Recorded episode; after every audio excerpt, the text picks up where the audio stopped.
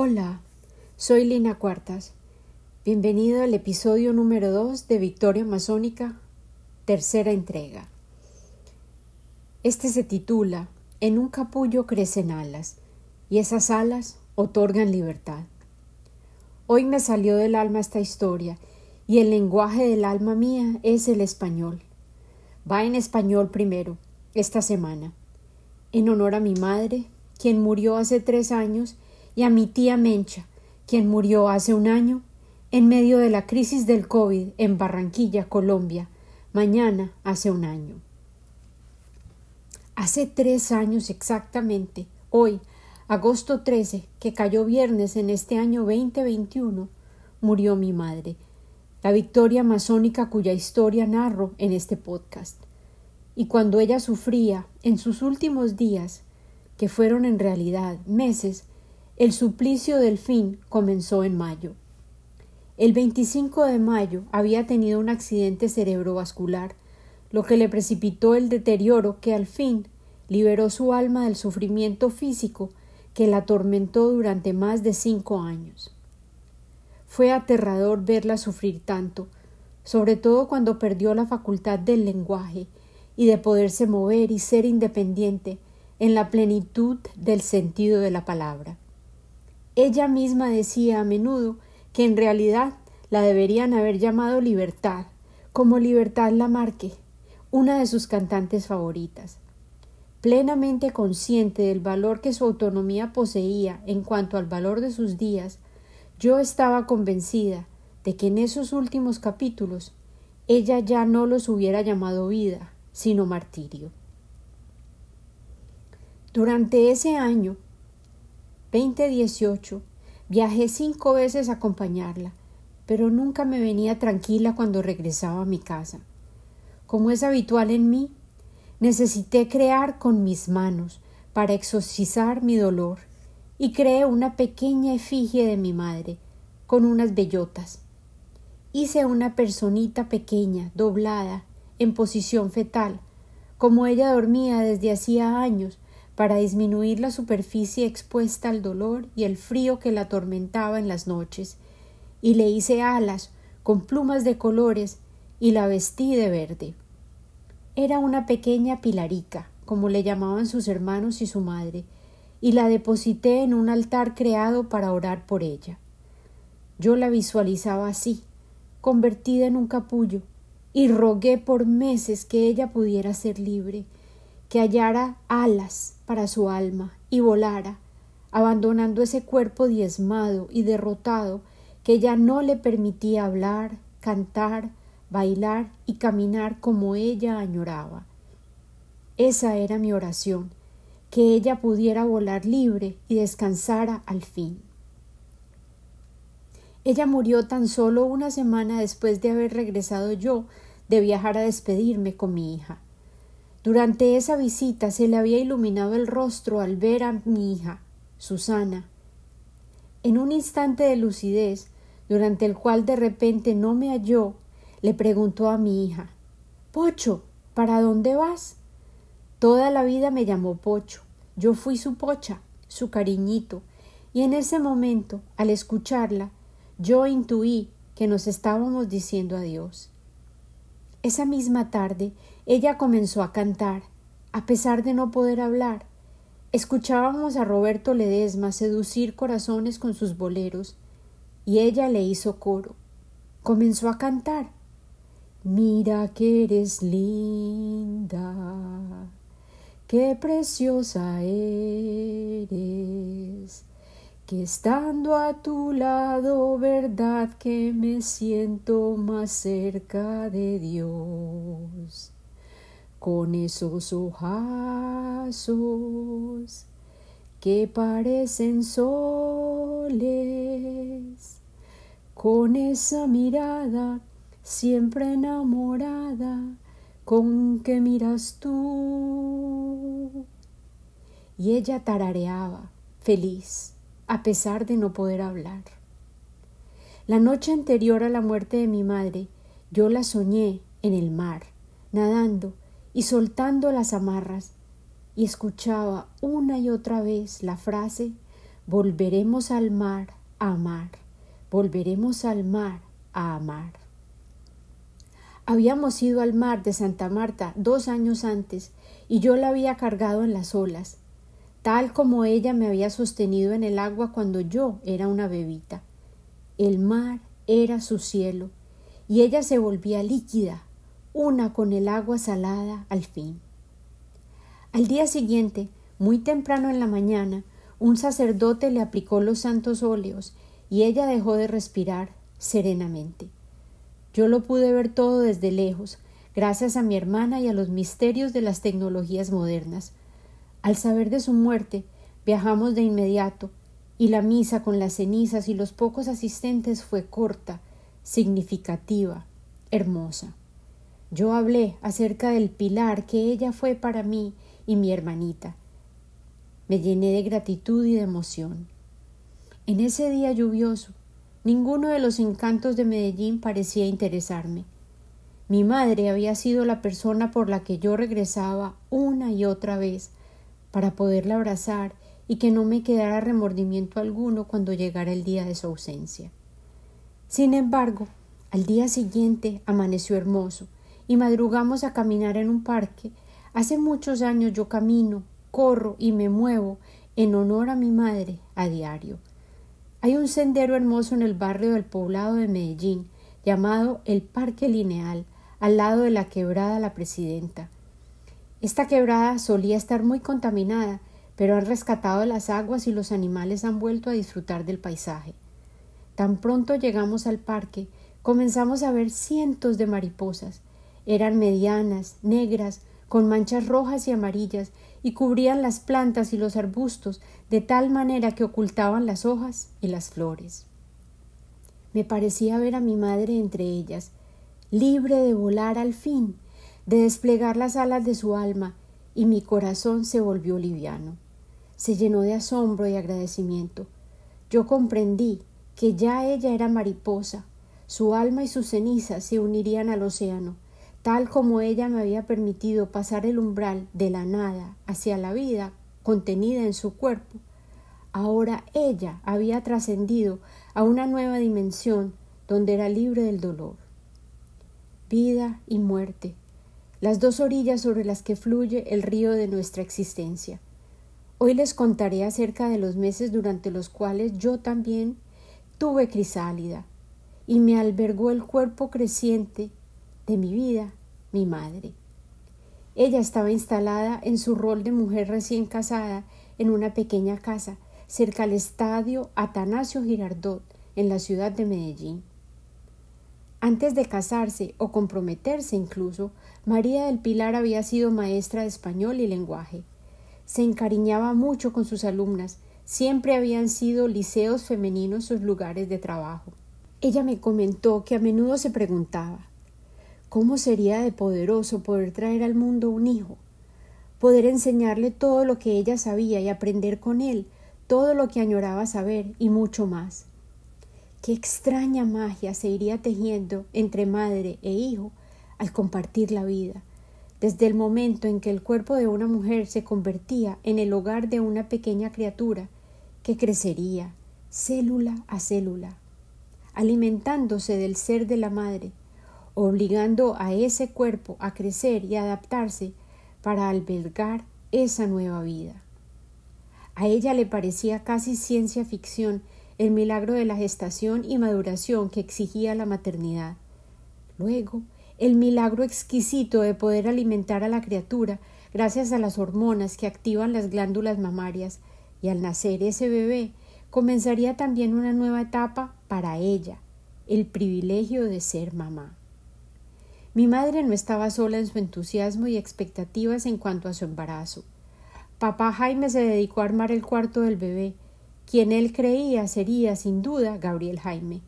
Construyó vitrinas y anaqueles para acomodar las colecciones de trenes, carritos y aviones miniaturas que venía acumulando para aquel hijo que Dios le había prometido si no tenía hijos por fuera del sagrado sacramento del matrimonio. Él no dudaba que había cumplido con su parte del pacto. Yo creo que Dios tiene muy buen sentido del humor. Sin embargo, sabia y previsiva, María del Pilar tenía previsto el detalle de que era igualmente probable que naciera una bebita. Ella compró una bañera enorme rosada, cobijas y mamelucos de todos los colores, muñecos y muñecas. Las muñecas se unieron a una colección más de Jaime Cuartas. De todos los países a los que tenía la oportunidad de viajar, había traído muñequitas con los atavíos típicos en caso de que a su vida llegara una pequeña niña que quisiera aprender con él acerca de los países, las banderas, las costumbres de todas esas tierras, lejanas o cercanas. El mundo que aguardaba a este pequeño ser era colorido, rico y lleno de sabor y amor. El círculo familiar se extendía a los abuelos. La abuela Juana se llenaba de orgullo de observar con sus propios ojos que su niña María, contrario a todos los dictámenes de cuanto médico evaluó a la paciente después del accidente ferroviario, iba a dar a luz. Todos habían asegurado que ella no podría tener un embarazo y menos aún dar a luz. Por su parte, al consultar a su obstetra, él consideró que no era acertado tal dictamen, o por lo menos no había calculado la posibilidad de que María del Pilar se recuperara tan maravillosamente. Según su propia evaluación, no había impedimento físico para que ella tuviera un embarazo y luego un parto normal. Obviamente, tan pronto se supo que Pica estaba embarazada, los cuidados para la madre fueron muchos. Las hermanas más cercanas, Mencha y Nena, se encargaban de verificar que Pica estuviera sana, acompañada y apoyada de manera regular.